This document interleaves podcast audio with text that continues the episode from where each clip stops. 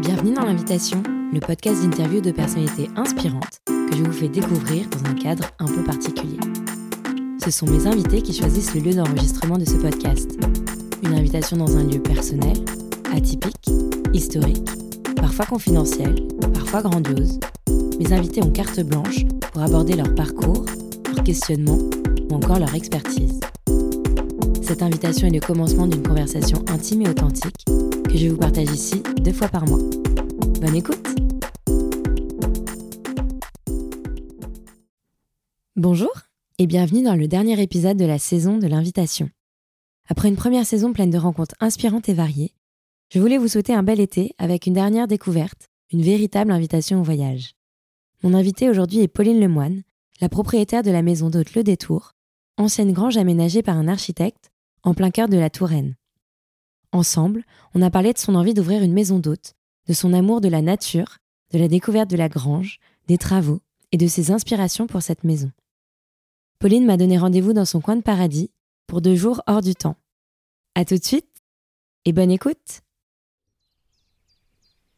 Bonjour Pauline. Bonjour Péa. et merci pour cette euh, superbe invitation.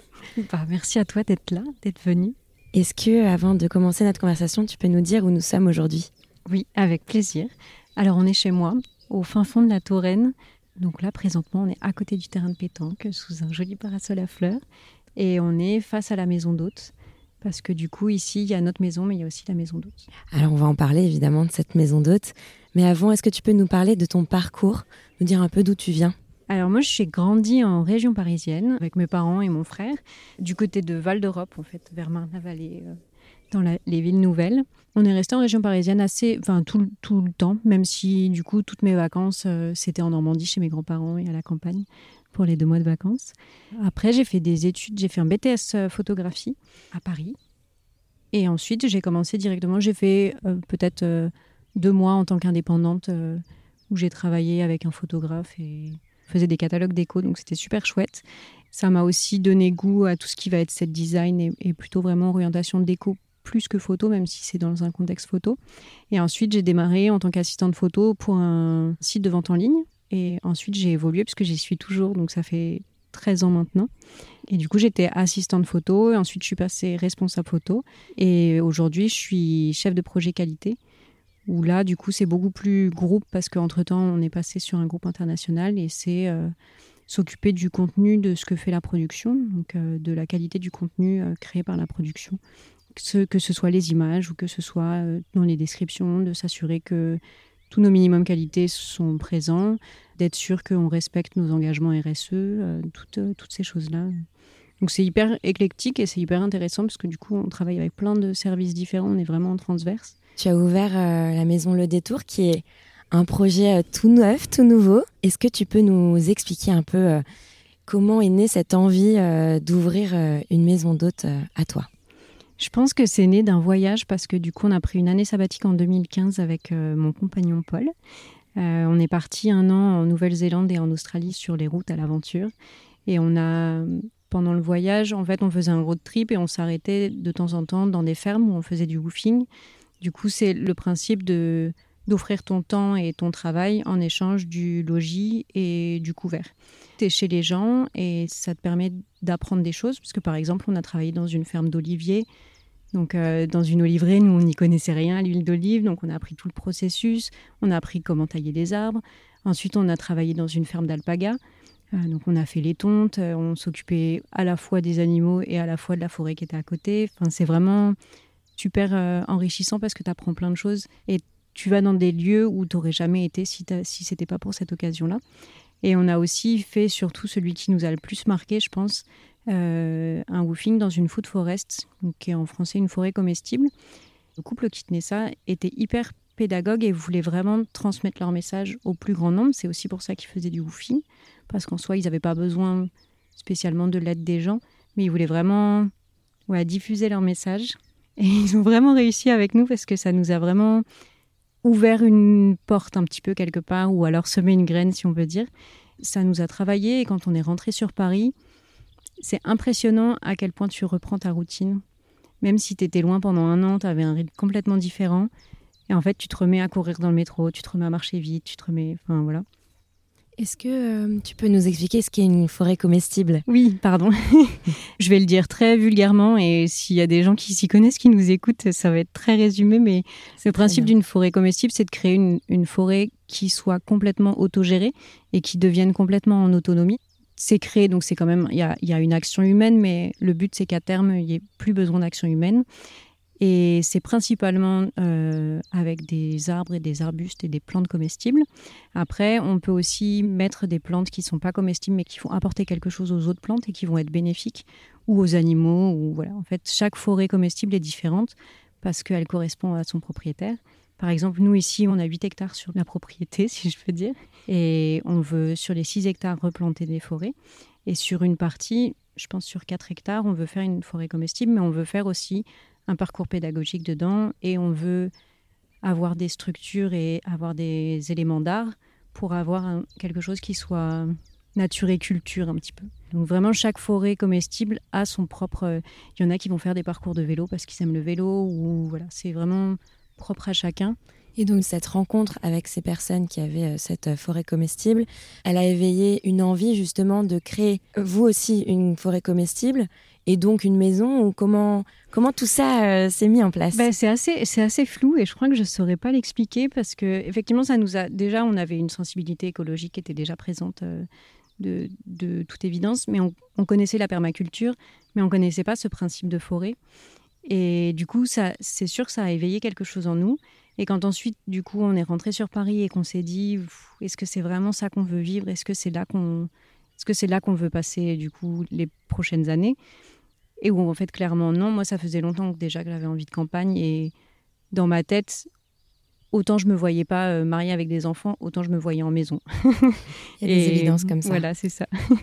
Et du coup, on, s'est mis à chercher des maisons en se disant, mais en fait, on va partir de Paris et on va aller ailleurs. Et dès qu'on s'est mis à chercher des maisons, on s'est dit qu'il nous fallait un hectare parce qu'on voulait faire une forêt comestible. Parce que du coup, il s'est passé deux ans entre le retour du voyage et la création du projet. C'était quand même resté en nous et on a beaucoup lu, on a beaucoup regardé des documentaires. Et du coup, il y avait aussi cette envie de ok, maintenant on a lu, on, a, on veut mettre les mains dans la terre et on veut le faire concrètement. quoi. Et cette maison, du coup, c'était à la base pour vous ou c'était évident de vouloir accueillir des gens? Non, c'était évident de vouloir accueillir des gens. Parce que avec le woofing, ça nous a permis aussi d'avoir un aperçu de la vie des gens et, et de voir aussi qu'en fait c'était génial de rencontrer des nouvelles personnes et d'avoir un peu cette envie d'être à leur place. Parce qu'au final, tu voyages de chez toi parce que tu reçois des gens qui viennent de partout, potentiellement, avec des parcours complètement différents, des expériences complètement différentes. Donc c'est hyper enfin c'est tout nouveau, donc on verra si c'est ça. Mais le, dans ma tête, c'est hyper enrichissant et c'est hyper, euh, ouais, hyper agréable. Donc le, le but, c'était aussi de pouvoir se dire, on quitte Paris, mais en quittant aussi un jour nos emplois et en vraiment s'investissant. Euh, à la campagne. quoi. Est-ce que tu peux nous raconter un peu euh, les débuts de l'aventure, le choix de la région, euh, parce qu'on est en Touraine, euh, la rencontre avec la maison, les travaux et tout ça Est-ce que tu peux nous raconter? La maison, on n'en on a pas visité beaucoup parce qu'on faisait beaucoup de tri sur Internet pour pas se déplacer pour rien. parce que du coup, à chaque fois, c'est un jour de congé, c'est des coûts, etc. Donc, on essayait d'en visiter pas le moins possible, mais en tout cas que celles qui avaient du potentiel. Et cette maison, on en a visité deux jours là. Euh, c'est pas vraiment le coin dans lequel on recherchait parce qu'on est un peu du coup à la frontière entre la Sarthe et le Maine-et-Loire. Donc on est en Indre-et-Loire. Donc c'est la Touraine, mais c'est un coin de Touraine qui est moins connu que là où il y a les gros châteaux comme Chenonceau ou Amboise. On est un peu plus loin de cette zone-là. Donc c'était pas tout à fait la zone qu'on recherchait, mais on trouvait que la maison avait du potentiel. Et il y avait deux maisons sur le même village, donc ça valait le coup de venir voir. Donc le matin, on a visité une maison qui nous a pas plus plus que ça, mais où on essayait quand même de faire des plans, se disant bon bah peut-être euh, ça peut être sympa. Il y avait un hectare de terrain autour, mais pas du tout végétalisé. Il faisait pas très beau. Enfin, c'était pas le matin. La route était super jolie parce qu'on est passé par les forêts, etc. Donc la route était sympa. Et après, ça s'est mis un peu. C'était brumeux. C'était c'était pas le, le rêve quoi. Mmh. Le midi, on est allé dans le bled euh, le plus proche et du coup, bon, pour vous resituer, on était euh, en octobre, donc en octobre en Touraine, euh, voilà, un jour de semaine, il se passe pas grand-chose dans, Bah, dans qui les rues. Voilà. donc on trouve quand même un petit PMU qui fait restauration, donc on y va. Et il y avait la radio qui tournait, je sais plus si c'était la radio ou la télé, mais en tout cas c'était un documentaire sur la pédophilie dans l'église. Et c'était hyper glauque. Au bar, il y avait un mec qui parlait de... Enfin, je sais pas depuis combien de temps il était au bar, mais parce que ça faisait un moment qu'il était là, et qui parlait de l'argent qu'il qu'il dépensait euh, dans les paris. Et nous, on était là en disant non, mais on peut pas venir vivre ici, c'est pas possible, c'est paumé. Cliché c'est- de la enfin, campagne voilà. en plus. Le cliché de la campagne en se disant on se fera jamais d'amis, enfin voilà. Et l'après-midi, on avait donc la visite de cette maison. Finalement, on est venu ici. Et en retrouvant l'agent immobilier, du coup, elle nous emmène ici. On avait fait nos repérages, donc on savait comment c'était l'arrivée, etc. Donc on a pu bien observer aussi les, le coin quand elle nous emmenait. Et là, les, je sais pas, les planètes se sont alignées, j'en sais rien, mais il y a eu une éclaircie. D'un seul coup, il y avait plus de nuages. euh, Il y avait des petits oiseaux qui se sont mis à chanter. euh. Puis elle, a bien tourné sa visite aussi parce qu'elle nous a fait visiter d'abord les extérieurs, ensuite les dépendances et ensuite la maison. Et la maison qu'on habite aujourd'hui, elle est dans son jus, mais elle est pleine de charme parce qu'elle n'a pas été rénovée en fait. Donc il y a toujours les matériaux anciens, il y a des tomates, il y a une vieille cheminée en pierre, enfin il y a les poutres à- au plafond. Donc l'agent immobilier savait bien faire son truc quand même parce que du coup en fait plus on avançait et plus on était charmé et plus on disait mais elle coche toutes les cases. euh. Et c'est marrant parce que du coup moi j'étais un peu à la traîne pendant la visite parce que je faisais pas mal de photos. Là où Paul était le sociable du couple euh, et lui il discutait, il Posait faisait un peu, ouais, il posait les questions, euh, voilà. Il s'occupait de l'agent immobilier, si on peut dire. On s'est pas beaucoup vu pendant la visite. On n'a pas beaucoup échangé de regards euh, et on s'est retrouvés à l'extérieur à la fin de la visite. Et juste en se regardant, on a su que c'était celle-ci et que et que ça nous avait plu. Et du coup, il m'a regardé et dit on fait une offre. et du coup, évidemment, on n'en a pas fait une tout de suite, mais c'est cliché, mais c'était un coup de cœur, quoi. C'était Ouais. vraiment. euh, On avait réservé un gîte euh, à côté, et donc on est revenu le lendemain. Et le lendemain, du coup, on était tout seul, donc sans agent immobilier, donc à pouvoir euh, un peu plus regarder dans les coins, un peu plus. Euh. Et là, on a vu un petit écureuil qui a traversé dans la cour, sur la petite euh, barrière là, parce que du coup, la maison n'était pas vraiment habitée, donc la nature avait vraiment repris sa place. Enfin, c'était étendu en tout cas. On a trouvé une pièce de 2 euros dans les graviers. Enfin, il y a plein de petits trucs comme ça Les où on s'est dit, ouais, les petits signes, on s'est dit, mais, mais c'est pas possible, c'est, C'est celle-là. c'est celle-là. Est-ce que tu peux décrire un peu? Parce que euh, il y a votre maison. Oui. Et euh, ce qui est aujourd'hui euh, la maison d'hôte, c'était quoi avant? Eh ben, c'était la grange en fait, parce que du coup, les anciens propriétaires avaient des chevaux et les propriétaires avant eux avaient des chèvres. Donc ça a vraiment toujours été une ferme avec des animaux. En même temps, il y a 8 hectares, donc c'était, les 8 hectares de prairie étaient habités par les animaux. La grange, elle est divisée en trois parties. Donc il y avait une partie qui était atelier, là où ils rangeaient euh, donc rangement, outils, euh, etc. Donc ça sur la gauche. Une partie centrale où il y avait une, grande une grande porte euh, de 4 mètres de haut. Là, c'était débarras, il y avait du foin, euh, de la terre, euh, des pneus. Là, c'était vraiment du, du stockage historique. Et une troisième partie plus sur la droite, où là, c'était des box. Donc il y avait trois box euh, bétonnées. euh. Et alors, quand on visite, comment on se projette euh, en, en imaginant une maison dans une grange? Je sais pas. Déjà par la taille, en se disant, bon, là, ça fait à peu près 200 mètres carrés, donc dans 200 mètres carrés, on peut loger trois chambres, plus un salon, plus une cuisine. euh, en termes de surface, euh, c'est faisable. Elle n'avait pas été dénaturée, il n'y avait pas grand-chose à enlever. euh, Enfin, évidemment, la poussière, la saleté, etc. Mais La structure. ouais, la bien. structure était bonne. Il y avait des super poutres. Enfin, la charpente est vraiment très, très belle. Donc ça, c'est ça, ça fait partie aussi du truc où tu dis, bah ça, c'est un, c'est un bon potentiel. Et l'environnement, en fait. Après, sur, sur le comment tu la transformes en maison, je ne sais pas si on s'est projeté tout de suite. Bon, évidemment, le soir même, après la visite, on a griffonné, on a fait des croquis, on a fait dans tous les sens. euh, Mm. Ce qui n'est pas du tout l'aménagement actuel, mais c'est... Il y avait une envie, il y avait déjà, vous Ouais. sentiez qu'il y avait un potentiel. Ouais, ouais, carrément. Et puis il y avait en fait la partie du milieu du coup central euh, qui était ce que eux appelaient la grange, alors que nous on appelle la grange le bâtiment, mais la partie un peu dépotoir, euh, elle était, il n'y avait pas de plafond, donc c'était directement le toit. Elle était ouverte euh, en fait en toit cathédrale. Là où sur les deux autres parties il y avait déjà un toit. Donc on se rendait compte aussi de de ce que ça rendait si on mettait un étage. Parce qu'on avait déjà la hauteur et on voyait que la hauteur sous plafond était quand même euh, assez, assez sympa. euh, on voit plus le potentiel que de s'imaginer tout de suite. euh. Après, moi, j'arrive beaucoup à me projeter aussi de par mon métier, je pense, parce que quand tu dois imaginer une scénographie pour une prise de vue, euh, si tu n'arrives pas à te projeter, c'est compliqué. Donc je pense que ça, ça nous a aidé aussi sur le projet de se dire, euh, bah oui, là, on pourrait mettre une fenêtre. Enfin, après, on avait aussi des envies assez précises de ce qu'on voulait comme type de maison d'hôte, ce qu'on voulait en faire. Donc, euh, Après, vous vous êtes fait accompagner. Oui. Alors, comment vous avez trouvé l'architecte? Euh, bah, sur Internet, en fait, comme la maison. euh, on a un peu épluché les architectes aux alentours parce que c'était important pour nous que ce soit un architecte qui ait la même vision que nous. Euh, donc, on avait, on avait sélectionné trois architectes différents de la région parce qu'on voulait travailler avec quelqu'un qui était quand même proche d'ici. Après, ici, il n'y a pas d'architecte, donc forcément, ce n'est pas quelqu'un du coin vraiment. Là, pour le coup, on a choisi Samuel Cronier, qui est lui à Vendôme qui se partage entre Vendôme et Paris. Et du coup, on a fait venir trois architectes différents pendant. Je crois que c'était après la signature du compromis, mais avant la vente. Euh, comme ça, on pouvait avoir déjà un aperçu et déjà se projeter un petit peu. Déjà voir si c'était viable, voir si, enfin voilà, avoir leur, euh, les retours de professionnels. Et en fait, à la suite, c'est avec Samuel qu'on avait eu le meilleur contact. Et puis, il avait eu un côté où en fait, il s'est émerveillé de plein de choses en visitant, comme nous.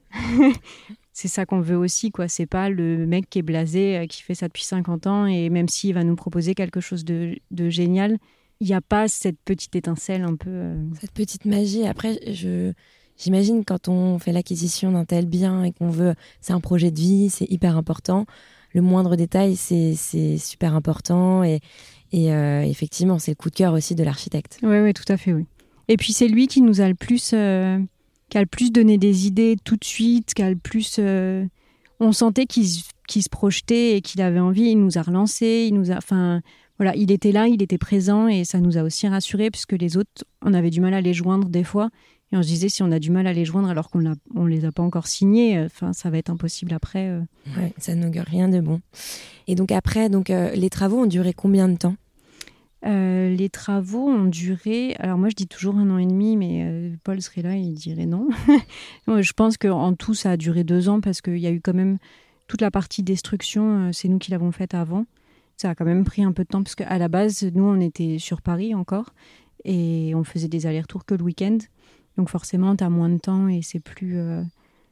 Puis tu viens d'avoir une énorme propriété, donc tu découvres aussi un petit peu chaque jour ce que c'est. Donc, euh, ouais, la partie destruction, ça a mis un peu, un peu de temps, ce qui nous a permis en même temps de gagner du temps parce que pendant ce temps-là, on choisissait les entreprises, etc.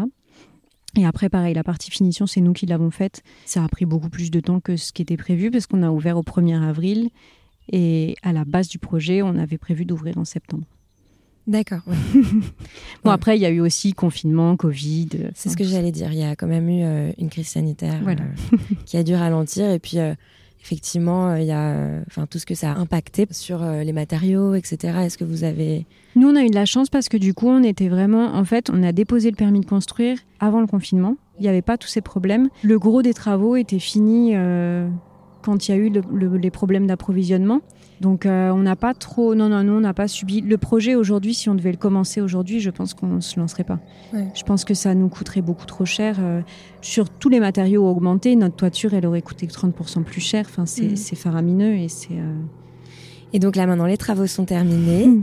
Comment tu décrirais Maison Le Détour? Moi, j'aime bien penser que c'est un endroit où tu peux venir ne rien faire. Parce que je trouve qu'aujourd'hui, il faut toujours faire plein de trucs et qu'en en fait on n'a plus l'habitude de se poser et juste de bah, d'écouter la nature, de bah, de rien faire quoi, de penser ou de enfin de chiller, de donc j'aime bien le décrire comme ça. Après, je pense que c'est en termes de déco, je ne sais pas si c'est de ça dont tu parlais ouais, de tout. euh, en termes de déco, on est plus sur euh, un joyeux mélange, je pense, parce que du coup, même sur l'architecture, on a mélangé le contemporain et l'ancien. Donc les modifications qu'on a faites, on les a marquées euh, avec un style beaucoup plus contemporain que ce qui était dans la grange déjà. Et sur la décoration, c'est pareil, ça va être des pièces un peu de designer et des pièces euh, plutôt chinées euh, de campagne. Traditionnelles. voilà, traditionnelles. C'est toi qui t'es occupé de la décoration? Ouais, c'est moi qui me suis occupée de la déco avec toujours l'aval de Paul et parfois l'aval de Samuel parce que quand on avait un doute. Mais ouais, tout ce qui va être décoration, couleur. et puis on a aussi beaucoup une autre mot à dire sur les plans et sur l'agencement et, Samuel, pour ça, était vraiment génial parce qu'il était hyper à l'écoute de nos besoins. Et du coup, la rénovation d'une maison d'hôte, c'est encore différent parce que bah il y a trois chambres, donc il y a trois salles de bain. Euh, les pièces, les pièces du rez-de-chaussée sont des pièces communes, donc il faut penser aussi à la circulation. Euh, enfin, c'est vraiment une euh, une approche différente. Je pense. Enfin, je vous dirai ça quand j'aurai rénové la maison pour nous, mais je pense que c'est ouais, c'est complètement différent et c'était c'était une bonne expérience aussi d'échanger avec Samuel là-dessus parce que lui, il avait jamais fait pour une maison d'hôte. Euh, donc c'était. Vous appreniez en même temps. Ouais, voilà. je pense qu'on a fait un bon trio où on s'est bien complété. Euh, on faisait souvent des, des votes euh, démocratiques où c'est la majorité qui l'emportait et puis et ça a plutôt bien fonctionné. Après, il faudrait lui demander à lui. Peut-être qu'on était des clients super chiants. en tout cas, le résultat est magnifique. Pourquoi Maison Le Détour? Ça vient du voyage qu'on a fait en Nouvelle-Zélande et, et en Australie où on a fait un magazine pour notre voyage. Du coup, on avait un compte Instagram et on, documentait un petit peu notre voyage. Et on l'a appelé Le Détour parce que du coup, c'était pour euh, se, promener un peu partout. Et on aime bien quand on voyage, euh, ou même quand on va quelque part, de pas prendre la route la plus directe. Moi, je rêve un jour d'un GPS qui t'indique par les jolies routes et pas par la route euh, la plus simple. itinéraire A, itinéraire B. Voilà, exactement. Mm. le joli, le rapide, le moins de kilomètres, mais Euh, donc voilà, le détour, ça, ça parle de voyage, ça parle de, de découverte aussi. Et du coup, quand on a commencé à penser à la maison d'hôte, etc., c'était une évidence que ça s'appellerait le détour parce que d'un côté, c'est nous. Même si c'est un nom très basique et il y a des gens qui nous ont déconseillé en disant non, mais ça fait pas du tout maison d'hôte, euh, l'appelez pas comme ça. Euh. Mais en fait, puis en plus, ici, Enfin, tu as vu quand tu es venu, tu peux pas venir là par hasard. Donc, tu es obligé de faire un détour pour venir là. Donc, et puis on est à côté de Tours, donc enfin vraiment. Il y a plusieurs choses qui se, voilà, qui ont du sens. Est-ce que tu peux un peu nous parler de la région de, euh, Parce que euh, quand on va effectivement dans une maison d'hôte, euh, même si on aime bien rester dans la maison, on aime bien aussi parfois faire des petites visites. On en a fait une d'ailleurs hier. Est-ce que tu peux nous décrire un peu voilà, les, les, petits, les petites visites Tout à fait. Euh, déjà, il y a beaucoup de visites à faire aux alentours de la maison, à pied ou en vélo. Il y a pas mal de voies vertes euh, et, de balades à faire. Euh, on est juste à côté du lac de Rillet. Donc, il y a, sur le lac de Rillet, il y a une partie un peu base de loisirs où on peut faire du ski nautique. voilà. Et il y a une partie réserve naturelle ornithologique où il y a des. ils ont construit des petits cabanons pour pouvoir observer les oiseaux. et C'est très orienté nature. Donc, ça, c'est une chouette balade à faire. Euh, après, quand on va un peu plus loin, bah, évidemment, il y a les châteaux de la Loire. Du coup, il y a le château de Langeais, le château de Giseux. Euh, après, on peut continuer aussi vers Chinon et vers Saumur. On a aussi la chance d'avoir plein de vignobles à côté. Euh, bah, ce qu'on a fait d'ailleurs hier, où on est allé visiter un vignoble avec une petite dégustation. Ça, c'est des activités qui sont hyper sympas parce que, en plus, pareil, tu rencontres des gens qui sont du coin, du cru et qui, sont passionnés. Donc, c'est hyper intéressant de les écouter parler. Euh, on est aussi dans une région hyper agricole, nous. Donc, euh, on va avoir beaucoup de céréaliers, mais du coup, qui dit céréales dit aussi élevage de vaches et de chèvres. Donc, on a pas mal de fromage de chèvre, puisque la Touraine est connue pour son fromage de chèvre. Euh, donc, il y a ça aussi qui est possible de faire. Après, il y a les marchés qui sont chouettes. C'est déjà pas mal. Hein ouais, c'est déjà pas mal. il y a une belle carte postale. ouais. Est-ce que tu t'es facilement intégré dans cette nouvelle vie? Parce que bah, tu as quitté Paris c'est quand même pas un petit changement. Euh, alors c'est difficile. Je pense que quand tu as des enfants, c'est plus facile parce que tu dois rencontrer les gens à, l'école. Tu dois rencontrer les autres parents à l'école. Euh, sans enfants, c'est plus difficile de faire des connaissances euh, à nos âges. Tu peux pas aller voir les gens en disant tu veux être ma copine. C'est pas c'est pas pareil. Mais je pense que ça c'est le cas aussi sur Paris. C'est pas que c'est pas que ici. Après, nous ici on a eu la chance de quand on est arrivé, du coup, on est arrivé au printemps 2019. Il y avait encore les chevaux quand on est arrivé et du coup, c'est les voisins qui s'en occupaient. C'est tous les gens du village qui s'en occupaient parce que les propriétaires n'étaient pas sur place. Donc en fait, la première semaine où on était là, tous les jours, il y avait une nouvelle rencontre. Et tous les jours, je pense qu'il y avait aussi ce truc de les Parisiens sont là, c'est qui, des petits, voilà, c'est qui les petits nouveaux. Euh. C'était hyper cool parce que les voisins, on a un voisin qui est juste à côté à qui on a été se présenter. Mais nos plus proches voisins, bah, ils sont derrière là, c'est euh, deux kilomètres. Donc tu ne vas pas avoir le réflexe d'aller te dire je vais me présenter à mon voisin qui a deux kilomètres. Donc c'était cool parce qu'ils sont tous venus à nous. Et on a été aussi hyper bien intégrés par la mairie. On a tout de suite été, été invités à un pot. Enfin, on a vraiment. Euh, c'était assez chouette. Euh, Après, on n'a pas encore. Euh... pas encore suffisamment de recul. Non ouais, plus voilà. Puis on était à fond dans nos travaux, donc après on s'est lié d'amitié avec les artisans. On l'appelle Monsieur Mouton, mais il s'appelle pas du tout comme ça. il y a des personnes qui viennent mettre des moutons sur nos, champs. Euh, du coup, c'est le père euh, qui était à l'origine euh, sur la ferme et c'est son fils qui reprend maintenant. Et son fils, il a notre âge, donc c'est plus facile aussi de, nouer des contacts. Mais après, on était aussi beaucoup pris par les travaux. Donc on n'a pas encore fait les invitations à venir manger, etc. Là, ça va commencer maintenant qu'on respire un peu plus. Mais non, j'ai pas trouvé ça difficile parce que les gens sont hyper ouverts et du coup, les gens sont aussi en demande de, bah, de savoir d'où tu viens, de savoir pourquoi tu es là, de, de savoir euh, où est ta famille. Enfin, connaître ton histoire. de connaître ton histoire. Et puis, ils sont aussi beaucoup plus enclins à raconter la leur. Donc, euh, je trouve que l'échange est plus facile peut-être qu'à Paris, euh, où pour le coup, tu aménages dans un appartement, tu vas frapper aux portes pour te présenter et après, tu te dis bonjour et puis c'est tout. Quoi. Et aujourd'hui, du coup, vous êtes quand même entre Paris et ici. Toi, tu as toujours ton job, Paul aussi. Comment vous envisagez la suite? Est-ce que euh, toi, tu veux euh, quitter ton job et être à 100% euh, pour Maison Le Détour? Est-ce que vous voulez garder un pied-à-terre à Paris? Comment, comment vous envisagez la suite? On n'a plus de pied à terre à Paris parce que financièrement, c'était pas gérable de garder les deux. Mais on a des squats, on a des points de chute et c'est très pratique. Moi, j'envisage de quitter mon job euh, pour pouvoir m'investir pleinement dans la maison parce que là, je vois où on, est au début et on est en entre-deux et, c'est hyper prenant et, j'ai envie de pouvoir m'investir complètement et de développer l'activité comme, comme j'ai envie et vraiment à 100%. Donc j'envisage de, quitter mon emploi. Euh, prochainement, enfin voilà, selon l'administration française. Paul, lui, envisage pas du tout de quitter son emploi et de faire, de continuer à faire des allers-retours et éventuellement de négocier pour euh, faire plus de télétravail encore, parce que là, on remonte euh, une fois par semaine. Après, on arrive de temps en temps à faire euh, deux semaines consécutives ici. on s'organise en fonction des réservations. voilà. Après, c'est agréable aussi de remonter à Paris parce que ça va permettre de revoir les copains. La vie à la campagne, c'est hyper cool mais c'est aussi quand même assez isolé. Notamment pour meubler une maison d'hôte, c'est que par internet, mais on est dans un coin paumé, donc le livreur y trouve pas. Et du coup, de pouvoir remonter à Paris et d'aller dans des boutiques physiques et acheter physiquement, des fois, c'est quand même très pratique. oui, j'imagine. La maison a ouvert il n'y a pas très longtemps. Tu as eu tes premiers clients. Est-ce que tu peux nous raconter? C'était très stressant. Je pense que la veille, j'ai pas beaucoup dormi. Euh, c'était hyper cool de. Après, je les ai rencontrés du coup sur le parking et j'ai tout de suite vu qu'ils étaient à la cool.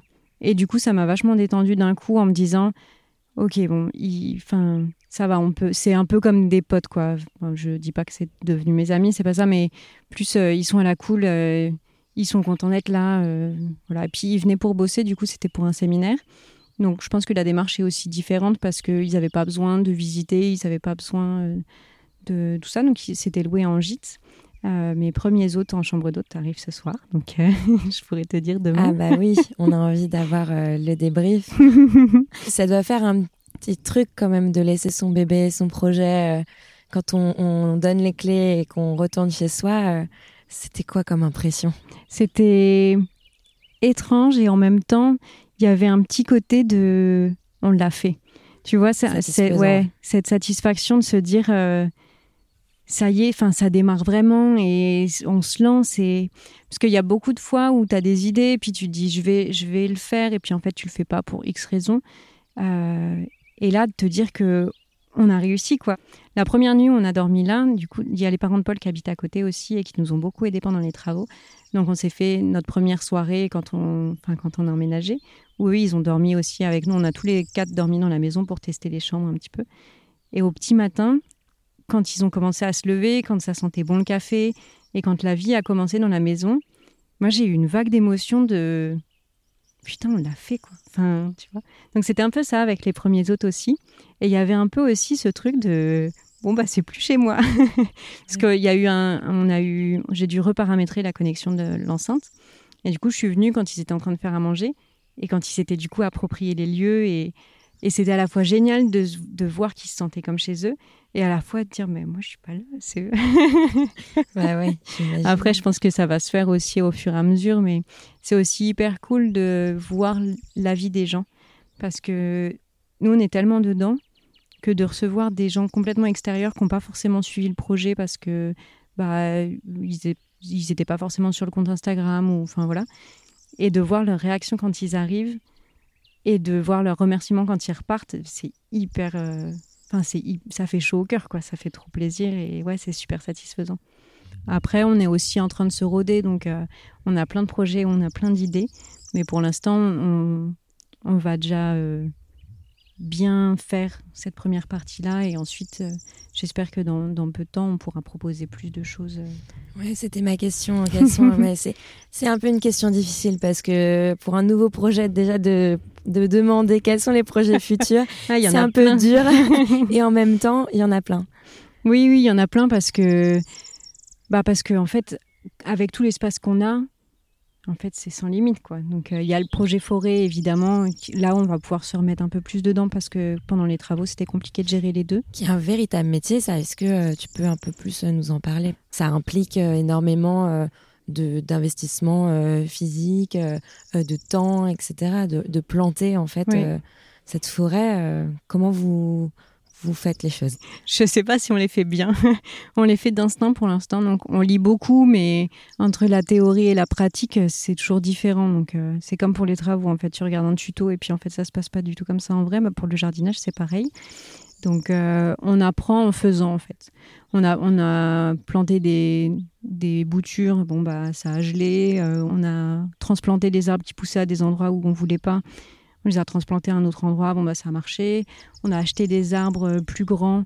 Euh, il s'est avéré qu'ils ont été bouffés par les chevreuils. Enfin voilà, on y va à tâtons et je pense qu'on a peu d'attentes. Enfin, le but c'est d'avoir une forêt, d'avoir des grands arbres, etc. Mais on est vraiment en, mode on verra. Euh, c'est le Robert Guiton, qui était de la forêt comestible en Nouvelle-Zélande, qui disait tout le temps It will grow. Et du coup, c'est ce principe de si ça veut pousser, ça poussera en fait. Bon, alors on s'investit quand même, hein, mais euh, on, ouais, on essaye des trucs et puis on, tente, on voit. Mais oui, après, c'est beaucoup d'investissement, surtout quand il y a des périodes de sécheresse où il faut aller dans les quatre coins du champ pour arroser. On n'est pas équipé en fait, parce que bah, c'est pas notre métier et puis on n'a pas les engins pour.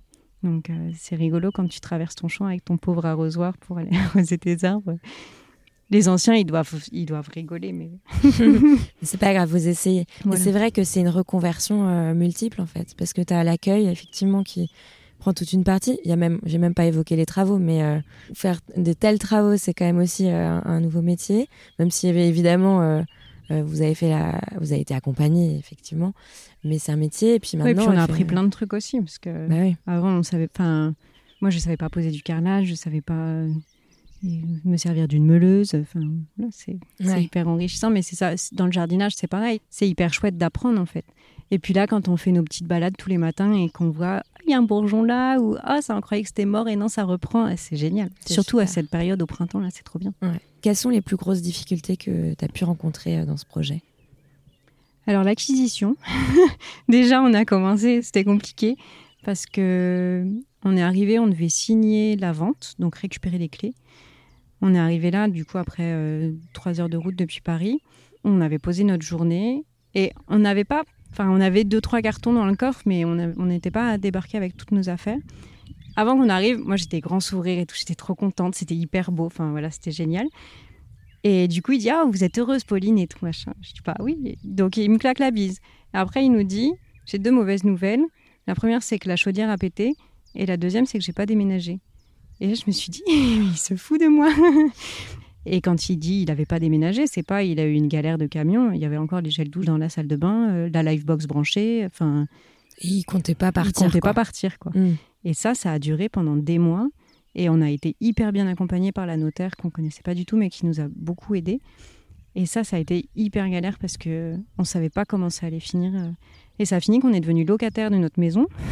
Ah. Donc eux sont restés propriétaires, nous on est devenus locataires parce qu'il a fini par déménager, mais il y avait toujours neuf chevaux sur le, champ. Euh, C'était pas bien fermé, donc il y avait des risques que les chevaux s'en aillent. Et en fait, la notaire nous a expliqué que s'il y a un accident causé par le cheval, c'est évidemment le propriétaire du cheval qui est redevable, mais sauf que si lui, il n'est pas solvable, eh ben, ils vont aller chercher quelque part. Et du coup, potentiellement, les propriétaires du champ. Mm. Donc, en fait, il fallait pas qu'on soit propriétaire s'il y avait les chevaux. Et du coup, ça a duré trois mois. Ça, ça a été une grosse... Euh, un gros coup dur. Et après, pendant les travaux, je dirais, c'est la dalle. on a, une, on a un sol particulier, ouais, où en fait c'est un béton qui est, qui est poli. Normalement, dans une construction, tu fais la dalle et par-dessus, euh, tu fais un sol. Et du coup, c'est pas le sol fini. Sauf que nous, là, c'est le sol fini.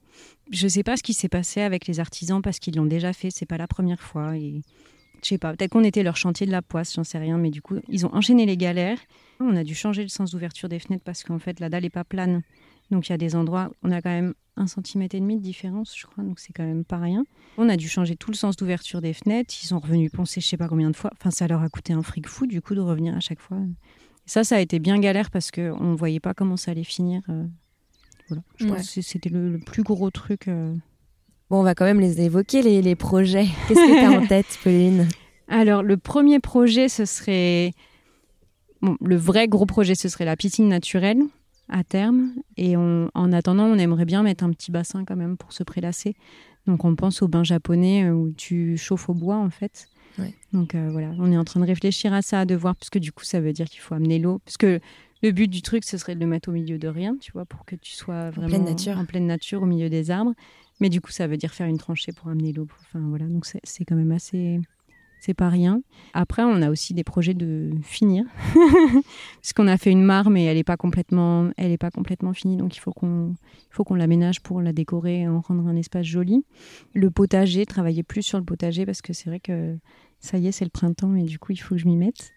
Après, on a pour projet aussi de proposer euh, des planches et, des petits paniers repas pour que tu puisses aller pique-niquer dans le coin sans avoir besoin de repasser à droite à gauche. Il faut qu'on répare les vélos qu'on a achetés en brocante pour pouvoir les mettre à disposition des hôtes. On voudrait aussi pouvoir être accueil vélo parce que du coup, il y a la Loire à vélo qui est pas loin et ça permettrait de. C'est quoi être accueil vélo? Être accueil vélo, en fait, c'est que du coup, tu as un peu des services plus pour euh, les personnes qui viennent à vélo.